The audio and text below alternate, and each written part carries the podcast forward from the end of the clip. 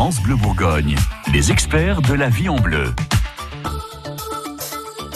Quelques conseils de la part de nos experts pour vous, c'est comme ça tous les jours dans la vie en bleu. Aujourd'hui, on est avec Anne Janté qui est pharmacien à Dijon. On parle huile essentielle. La Golterie, par exemple, c'est un puissant anti-inflammatoire à utiliser comment, Anne? On peut mélanger par exemple dans une huile végétale d'arnica ou de macadamia pour masser sur une articulation douloureuse ou un muscle douloureux, une tendinite, ces choses-là. L'hélicryse italienne, qu'on appelle aussi immortelle, c'est aussi une huile essentielle très intéressante. C'est un puissant anti-inflammatoire qui est très très actif dans tous les problèmes d'hématome, les bleus, les chocs, les traumatismes et là vraiment une action euh, remarquable sur toutes ces pathologies. Elle porte un joli joli nom qu'on peut retenir donc l'immortelle Exactement. C'est pas pour rien. C'est pas pour rien. Le Ravinzara, alors le Ravinzara, c'est une huile essentielle antivirale. Euh, j'attire votre attention qu'il ne faut pas faire la confusion avec le Ravenzare.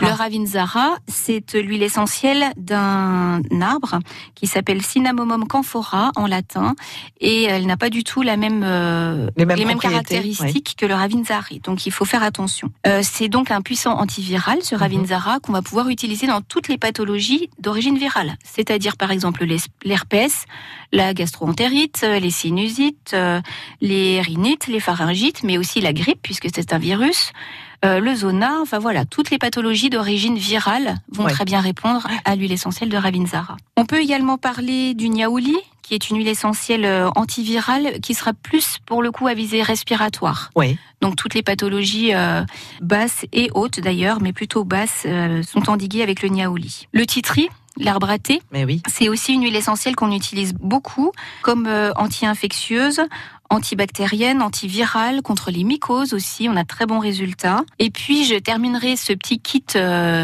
de la maison avec euh, l'huile essentielle de girofle. Donc en fait, ce sont les boutons floraux qui sont distillés qu'on va utiliser dans les douleurs dentaires. Et euh, juste euh, par rapport à cette huile-là, comment on l'utilise? Alors chez l'adulte uniquement, on va pouvoir l'utiliser pure à mhm. raison de maximum 6 à 8 gouttes par jour parce que au-delà, elle peut devenir caustique pour la ah gencive.